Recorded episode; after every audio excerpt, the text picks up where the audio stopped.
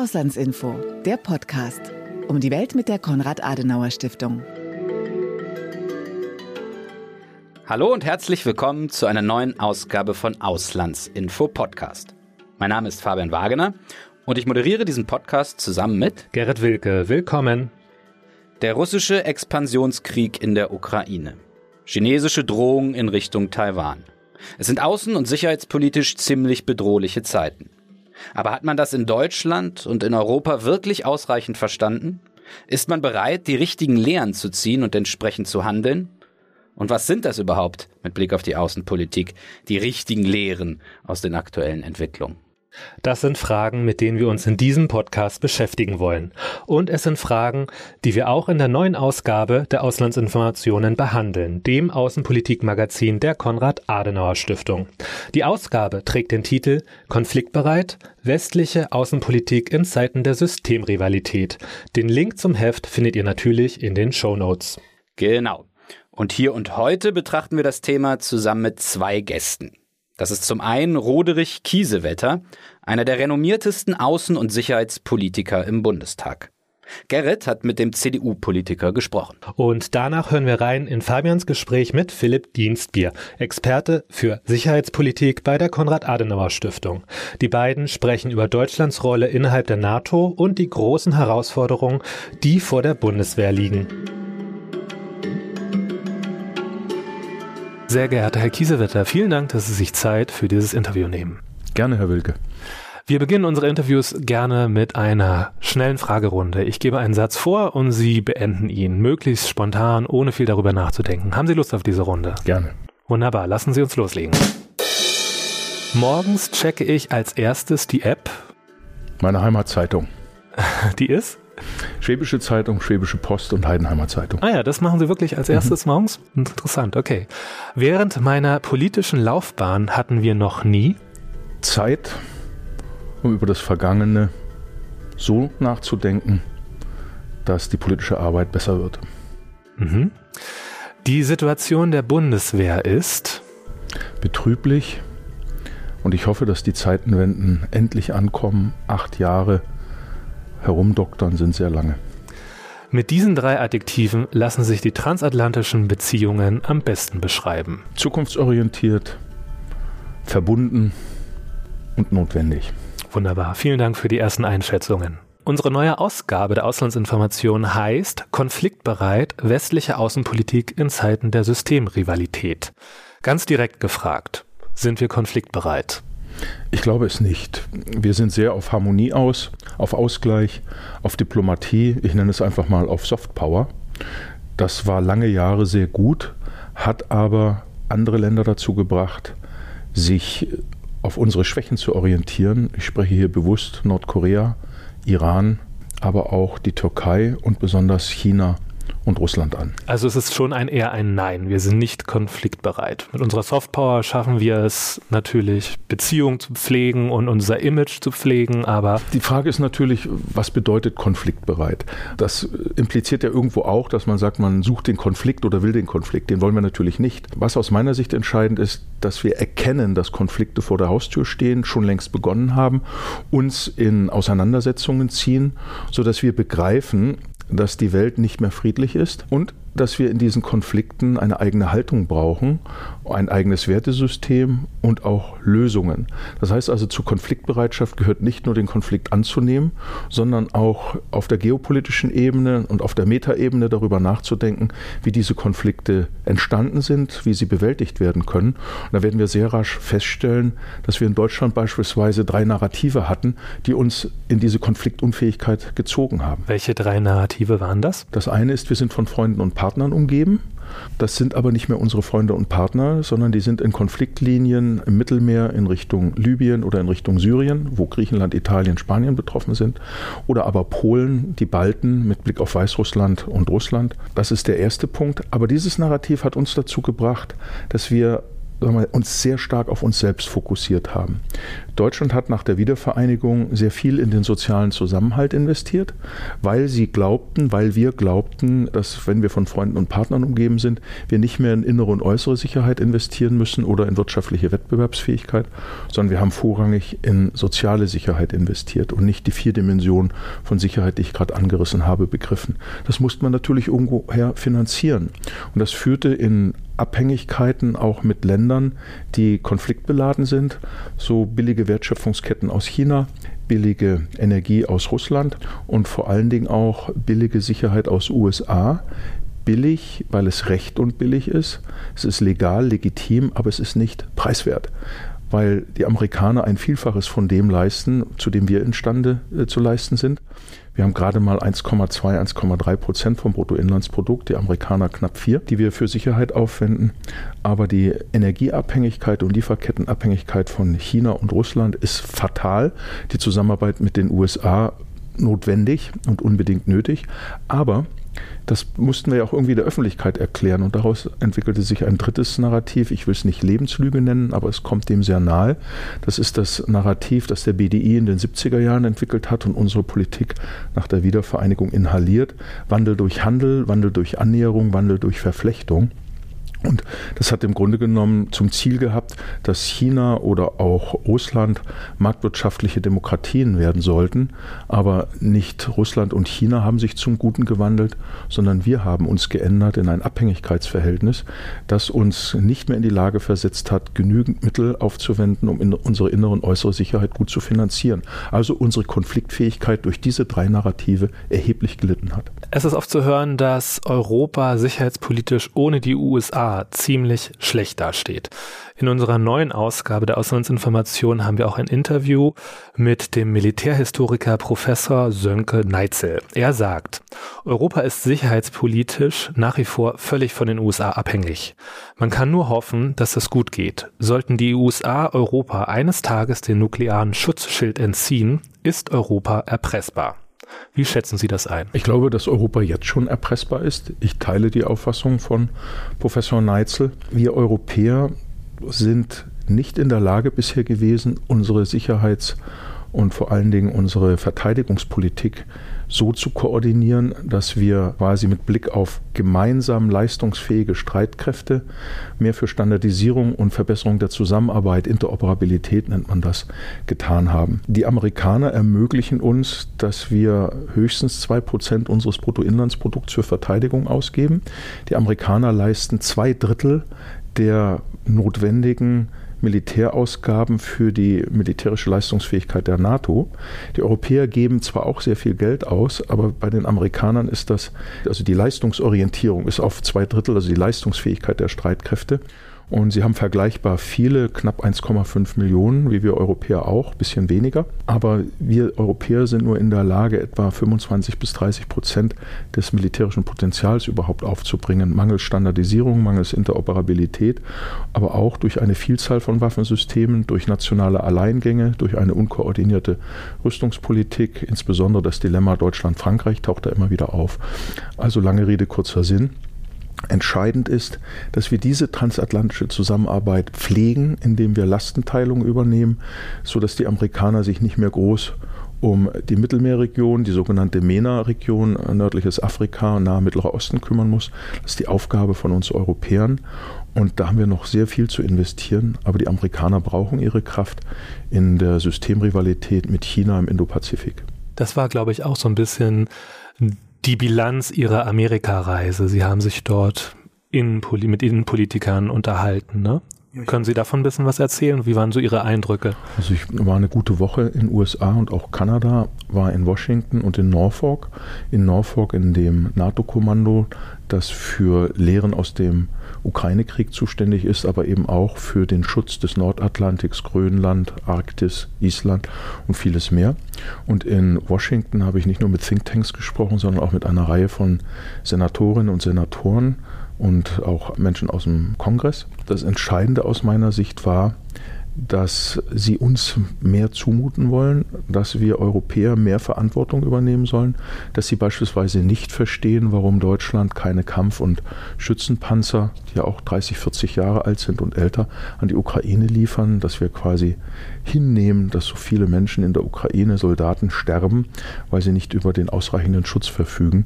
Das war ein Augenöffner und das andere war eben die klare Herausarbeitung des systemischen Wettbewerbs mit China, wo sie eben sehen, dass wir auch wirtschaftlich ziemlich abhängig sind von Wertschöpfungsketten aus China und auf der anderen Seite die Zusammenarbeit mit Australien, Südkorea, auch mit Indien, Indonesien, Philippinen aufwendiger ist. Dort sind nicht so viele Gewinne zu erzielen und sie sind halt in Sorge, dass unsere Wirtschaft, aber auch deren amerikanische Wirtschaft nur mit Blick auf die Gewinne, die in China zu erzielen sind, die sicherheitspolitischen Implikationen vergessen, also Eingriff in die Cybernetze, auch dass, wenn uns überhaupt etwas in China gehört, ist es das geistige Eigentum, aber keine Fabrik, kein Schreibtisch, keine Schraube gehört den westlichen Unternehmen. Und diese zunehmende Erpressbarkeit ist also in Amerika sehr klar angesprochen worden. Mhm, interessant. Wir haben auch noch einen anderen Artikel in unserer neuen Ausgabe von unserem Militärexperten Philipp Dienstbier. Er sagt, dass Europa schon sehr bald die Verantwortung für konventionelle Verteidigung übernehmen muss. Er spricht von einem extrem knappen Zeitfenster, wohl gerade einmal bis Ende der 2020er Jahre. Wie sehen Sie das? Sind wir wirklich schon so spät dran? Und wenn ja, was folgt daraus? Ja, wir sind aus verschiedenen Gründen nicht Herr der Zeit. Zunächst einmal ist der nukleare Schutzschirm der Amerikaner, wie ihn Neitzel angesprochen hat, unabdingbar, damit wir nicht fünf bis sechs Prozent unseres Bruttoinlandsprodukts für Sicherheit und Verteidigung ausgeben müssen. Deswegen ermöglicht uns der nukleare Schutzschirm, dass wir mit unseren zwei Prozent Minimum eine Modernisierung der konventionellen Verteidigung ermöglichen können. Dazu sind aber ein paar Voraussetzungen gegeben. Zum einen muss der Krieg in der Ukraine zu ukrainischen Bedingungen so rasch wie möglich beendet werden, damit Russland den Krieg verliert und die Ukraine den Krieg gewinnt, in den Grenzen mindestens vom Januar dieses Jahres. Warum? Wenn der Krieg sich länger zieht, wird er die europäischen Streitkräfte, die europäische Rüstungsindustrie nicht nur weiter abnutzen, sondern es wird eine Einladung an China sein, die quasi zwei Frontenlösungen, also die Europäer gebunden hier, die Amerikaner hier und im Indopazifik gebunden, auszunutzen und dann werden wir ein Jahrzehnt des Krieges haben. Erst Russland gegen die Ukraine und dann womöglich die Annexion Taiwans durch China. Deshalb ist eine erfolgreiche Kriegsbeendigung in der Ukraine unabdingbar, um auch China zu zeigen, wir sind verteidigungsbereit und sind in der Lage, Partner, die Teil unserer regelbasierten Ordnung werden wollen, wie die Ukraine, auch zu schützen. Denn wenn die Ukraine zerfällt, zerfällt auch die regelbasierte internationale Ordnung, weil die vielen anderen Staaten, die noch unsicher sind und hin und her gerissen, ob sie sich einem Block zuwenden oder ob es uns gelingt, die Blockbildung zu vermeiden, dann werden die sich im Zweifel für die Stärkeren entscheiden. Und das wären dann Russland und China, weil das dann die Stärke militärisch definiert wird. Was das Konventionelle angeht, brauchen wir, glaube ich, äh, aus den Lehren des Krieges nicht nur eine Fähigkeit, Fakten und Fake News zu unterscheiden, sondern wir müssen auch die bodengebundene Luftverteidigung, die, den Schutz der Seebette, also Seabed-Warfare, also des Seegrundes äh, in den Meeren besser schützen. Ich will hier konkret die Pipelines ansprechen, aber auch, dass über 20 Prozent der Transatlantikkabel ohne Funktion sind. Es wird gerade geprüft, woran das liegt. Also unsere Verletzlichkeit nimmt zu. Wir müssen unsere Resilienz verbessern. Und deswegen ist eine Investition in die konventionelle Verteidigung, aber auch in die Aufklärung der Bevölkerung, in die Verhinderung von Fake News absolut geboten. Eine Frage schließt sich da an. Es gibt ja einige Schwellenländer wie Südafrika, Indien oder Brasilien, die es ablehnen, sich eindeutig zu positionieren, den Krieg in der Ukraine als übergeordneten Konflikt zwischen Demokratien und Autokratien zu lesen. Was kann getan werden, um diese Staaten zu gewinnen? Es ist sehr gut, dass Sie das ansprechen, Herr Wilke. Ich war unlängst in Halifax auf einer Sicherheitskonferenz, wo auch viele Vertreter afrikanischer Staaten waren, die sich zu den Demokratien zählen. Und da war eine Aussage nach dem Motto, ihr müsst aufpassen, dass das nicht ein Krieg Europas gegen Russland ist, denn das, was ihr an Hilfe der Ukraine gebt, würdet ihr nur einen Bruchteil davon nach Afrika geben, könnten wir viele Probleme lösen. Also wir sollten uns auch immer durch die Augen der anderen sehen und das erklärt vielleicht auch das Abstimmungsverhalten. Und insofern müssen wir uns mehr nicht nur um Südafrika, Brasilien, Indien kümmern, sondern auch um Staaten, die ja beispielsweise jetzt bei den Vereinten Nationen mit 141 Staaten den Angriffskrieg Russlands verurteilt haben. Das sind nicht alles Demokratien, im Gegenteil, aber sie haben sich zumindest auf die Seite des Rechts gestellt und die Stärke des Rechts hervorgehoben und nicht das Recht des Stärkeren.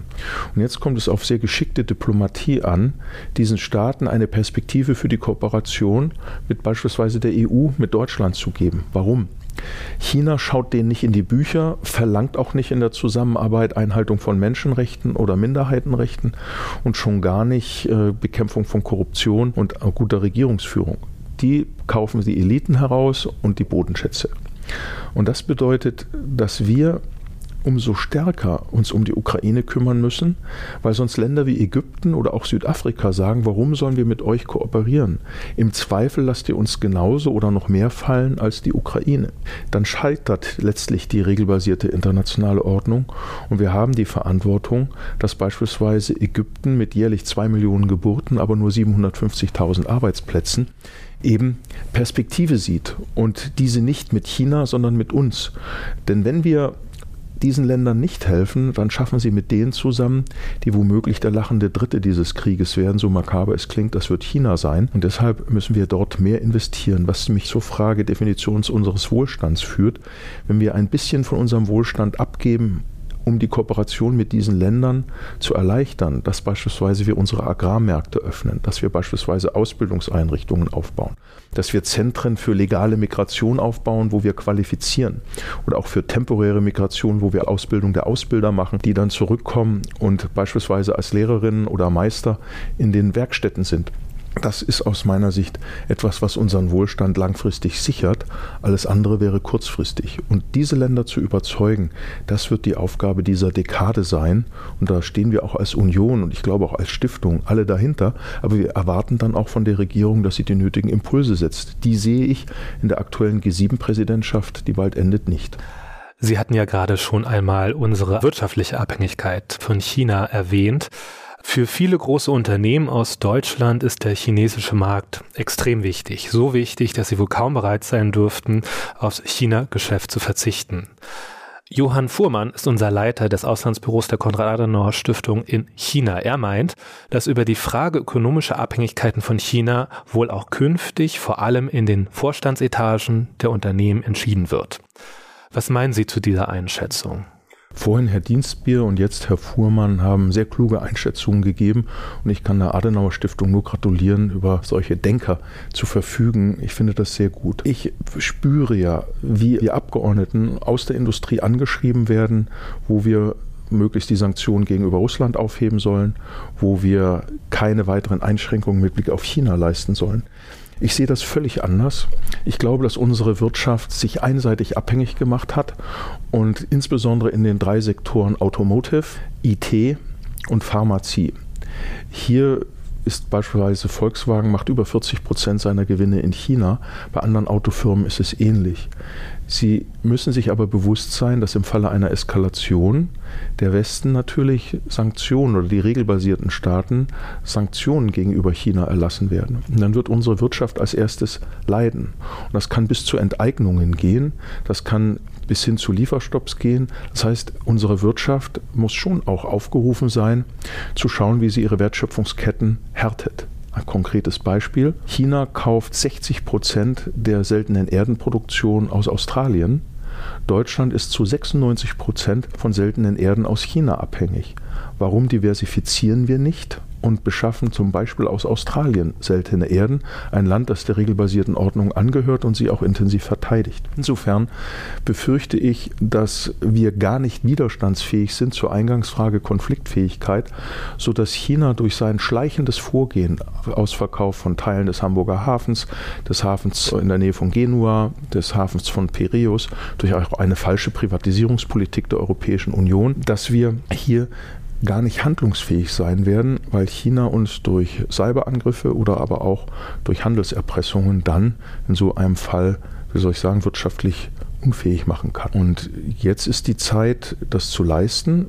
Wir haben noch etwa fünf Jahre mindestens. Woran liegt das? China wird Taiwan erst annektieren, wenn sie in der Lage sind, die Chinesen Halbleiter in derselben Menge, Präzision und Geschwindigkeit herzustellen wie Taiwan. Und das wird in etwa, so sagen uns Wissenschaftler, in fünf Jahren der Fall sein. Und Xi Jinping ist dieses Jahr 70 geworden. Das bedeutet also, er wird das zu seiner Lebzeit durchsetzen wollen. Das heißt, innerhalb dieses Jahrzehnts, Anfang des nächsten Jahrzehnts.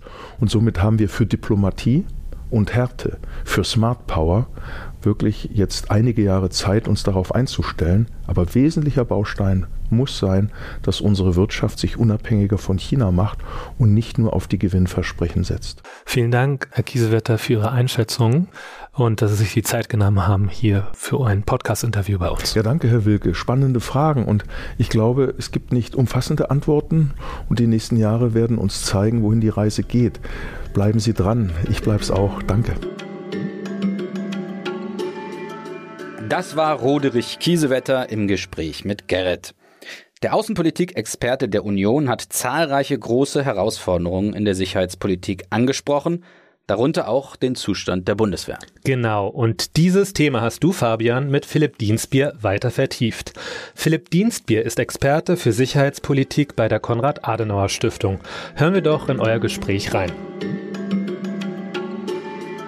Philipp, du hast in der neuesten Ausgabe der Auslandsinformation einen Text über die deutsche Sicherheitspolitik verfasst. Die Überschrift des Texts lautet Immer einen Schritt hinterher, also mit Fragezeichen. Was ist denn die Antwort?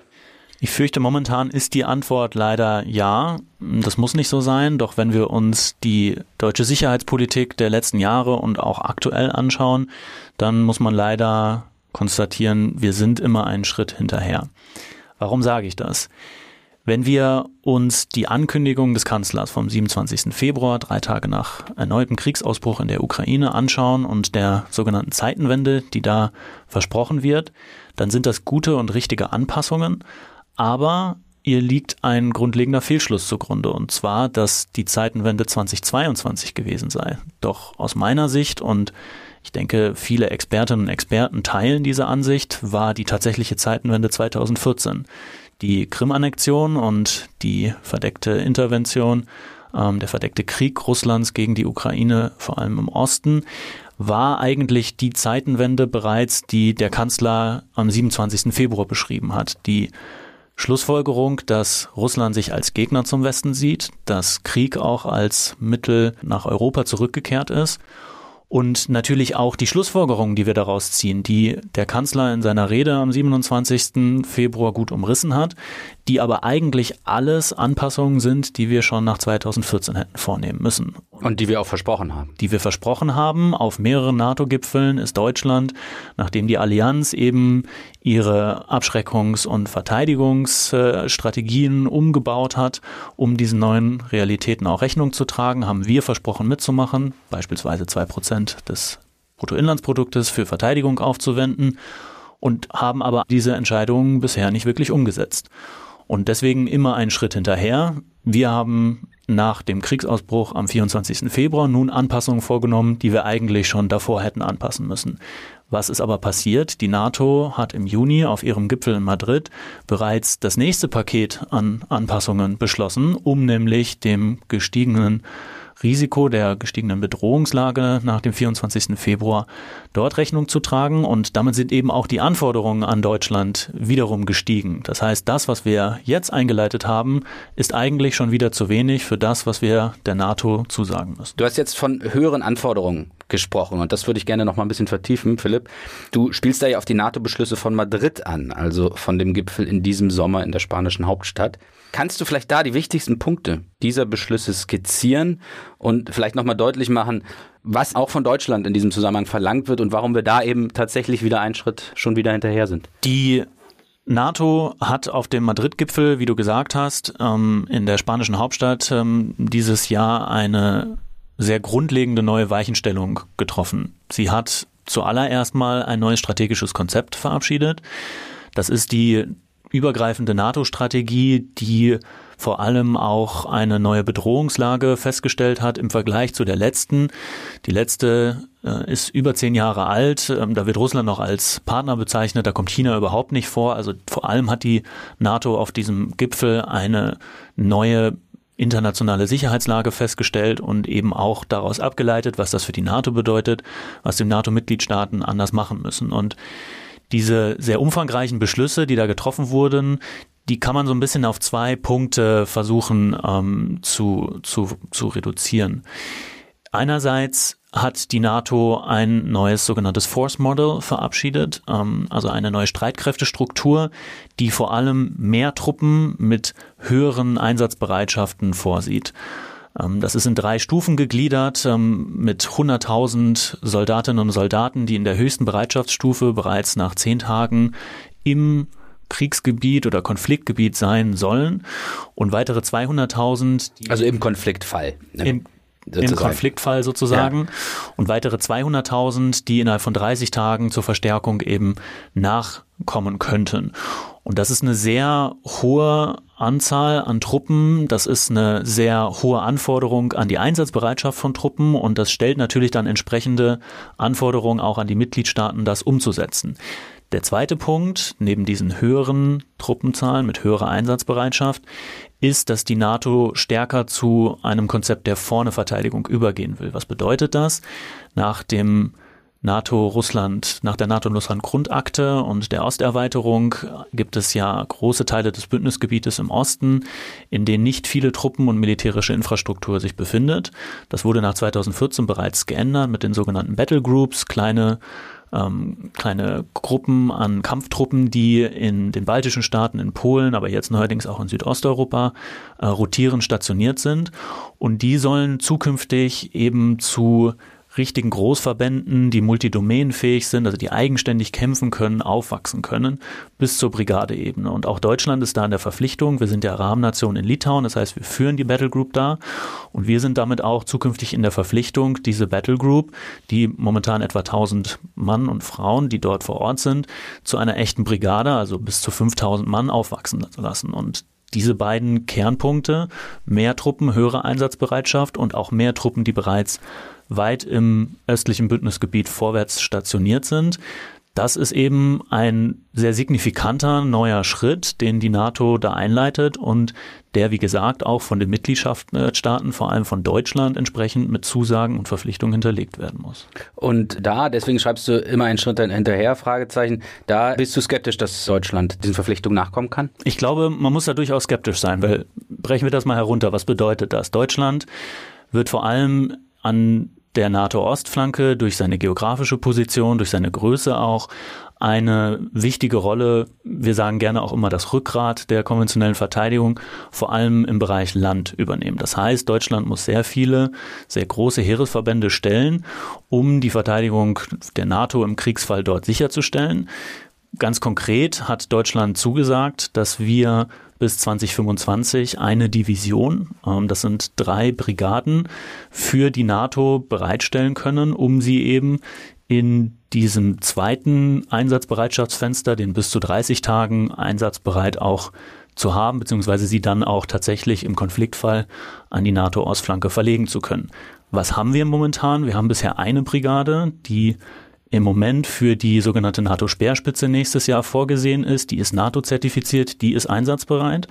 Und bis 2025 bedeutet das, müssen wir zwei weitere Brigaden in diesen Bereitschaftsgrad versetzen, um sie dann tatsächlich auch so wie der NATO angezeigt im Kriegsfall verlegen zu können.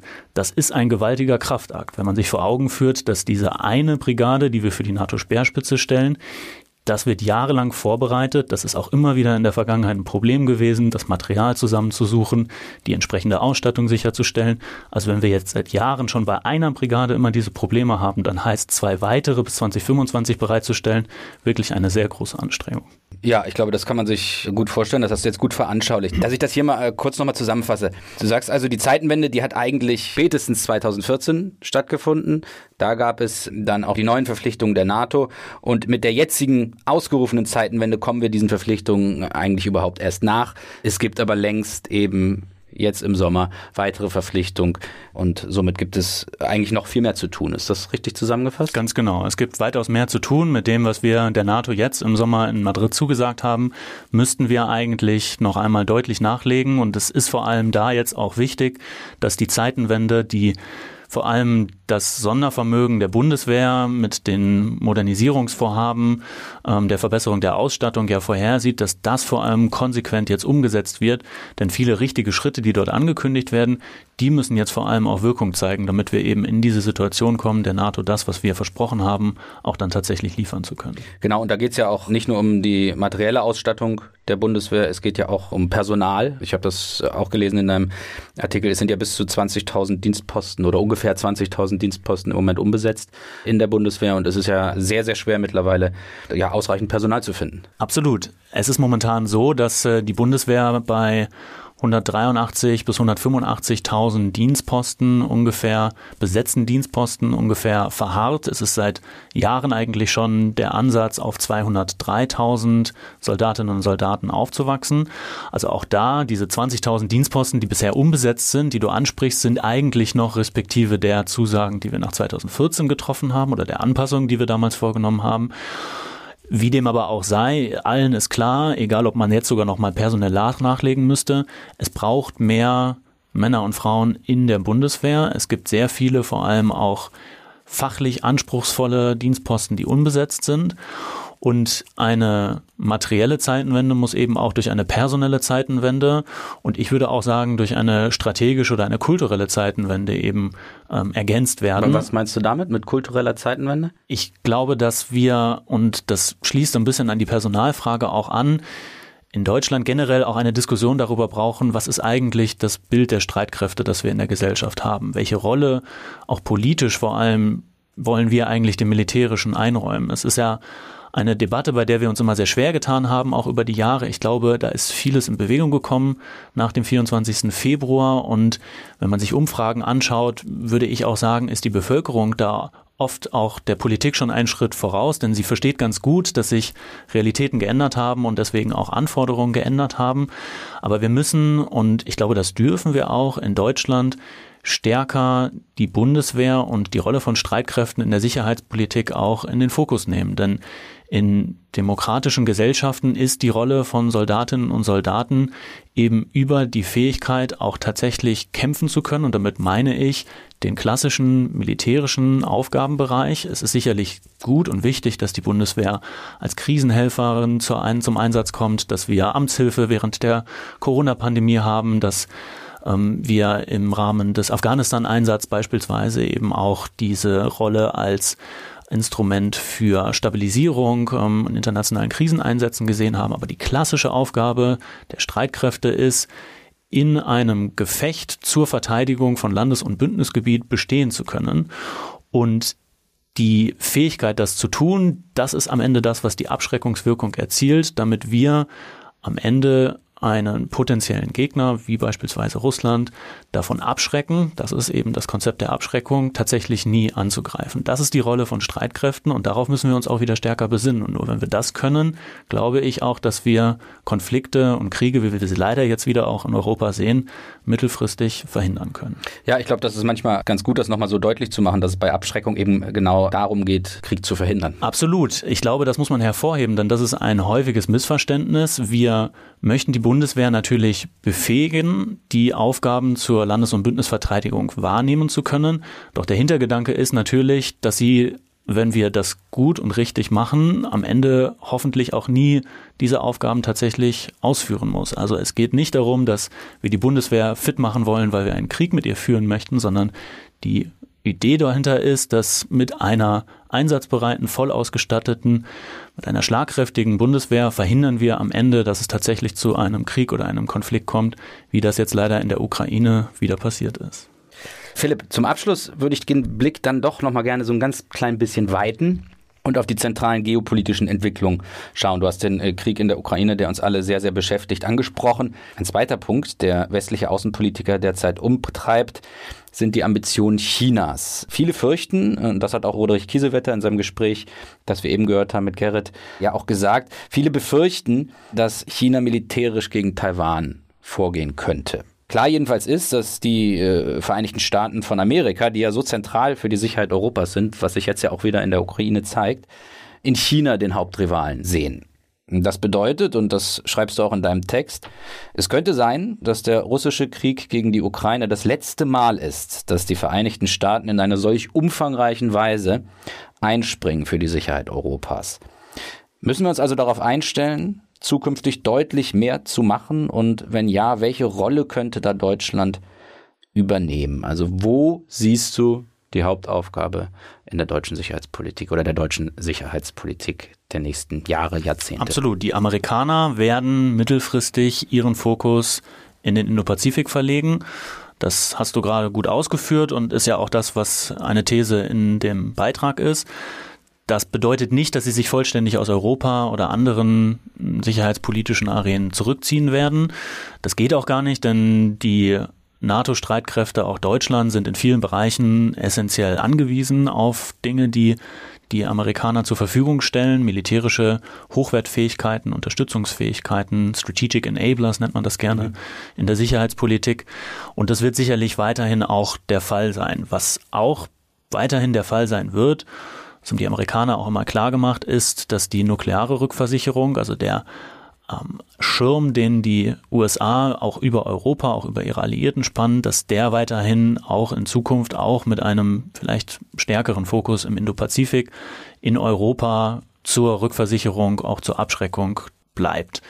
Was aber nicht mehr der Fall sein wird, ist zweierlei. Erstens werden die USA, die ja jetzt wieder über 100.000 Soldatinnen und Soldaten in Europa stationiert haben, diese Fülle und Breite an Truppen in Europa vorhalten. Denn die brauchen sie nun für den Indo-Pazifik, die brauchen sie für andere militärische Szenarien. Und das ist etwas, was dadurch die europäischen Verbündeten eben übernehmen müssen. Das ist das, was wir eben auch besprochen haben. Militärische Großverbände zur Verteidigung der Ostflanke, um eben konventionell Abschreckungswirkung zu erzielen, die künftig selber zu stellen und die auch einsatzbereit zu haben. Die Amerikaner haben diese Großverbände und die haben sie auch in einem Einsatzbereitschaftsgrad, der sie, wie wir das jetzt auch nach dem Ukraine-Krieg wieder gesehen haben oder dem Ausbruch, ähm, schnell verlegen können und zum Beispiel dann schnell nach Europa bringen. Wir müssen in Europa eben unsere Streitkräfte modernisieren, um das künftig auch zu können und deswegen diese Rolle der Amerikaner zu übernehmen. Das ist die Nummer eins. Nummer zwei, man hat gesehen nach dem Ausbruch des Krieges, dass die USA auch unglaublich viel politisches Kapital aufgewandt haben. Sie haben sehr viel Aufmerksamkeit, sehr viel politische Unterstützung. Sie haben durch die Waffenlieferungen, durch die Rückversicherung für die Ukraine, aber auch für die Verbündeten in der NATO ihr politisches Gewicht eingebracht. Sie haben eine Führungsrolle übernommen. Sie haben bei vielen Fragen, wie beispielsweise Lieferung von schweren Waffen, auch die Alliierten versucht zusammenzubringen und eine Linie durchzusetzen. Auch das können sie natürlich zukünftig weniger, wenn sie politisch mit dem Indopazifik befasst sind. Das heißt, es braucht in Europa auch Akteure, hier sehe ich vor allem Deutschland in der Verantwortung, die bereit sind, eine politische Führungsrolle zu übernehmen. Und bisher ist es so, dass wir uns gerne vornehmen, zurückhalten bei solchen Fragen, dass wir eher anderen diese außenpolitische Verantwortung ähm, überlassen. Das ist etwas, was Deutschland, was Berlin künftig selbst stärker übernehmen muss. Also wir müssen anerkennen, dass Deutschland aufgrund der Lage, aufgrund der Größe und eben aufgrund dieses ändernden strategischen Umfelds, dem Rückzug der Amerikaner, eine Führungsrolle in Europa haben, die viele Partner von uns auch erwarten, wo viele, denke ich, auch inzwischen bereits schon sehr desillusioniert sind und, und enttäuscht, dass wir die nicht annehmen. Nicht zuletzt in Osteuropa. Nicht zuletzt in Osteuropa. Und ich denke, diese Rolle muss Deutschland eben künftig stärker ausführen. Das sind die beiden Sachen, die wir ganz konkret tun werden müssen, eben aufgrund dieses sich ändernden strategischen Kontextes. Nun ist mir eine Sache noch im Kopf geblieben aus deinem Text. Es zieht sich genau darauf. Du hast gesagt, die Amerikaner, die werden manches eben nicht mehr so leisten können für die Sicherheit Europas, wie sie das getan haben. Und Europa muss mehr tun. Und dabei eben auch Deutschland. Du schreibst jetzt in dem Text, dass die Zeit allerdings relativ knapp ist. Dass es im Grunde äh, vielleicht sogar nur noch dieses Jahrzehnt Zeit ist, also bis Ende der ja, 2020er.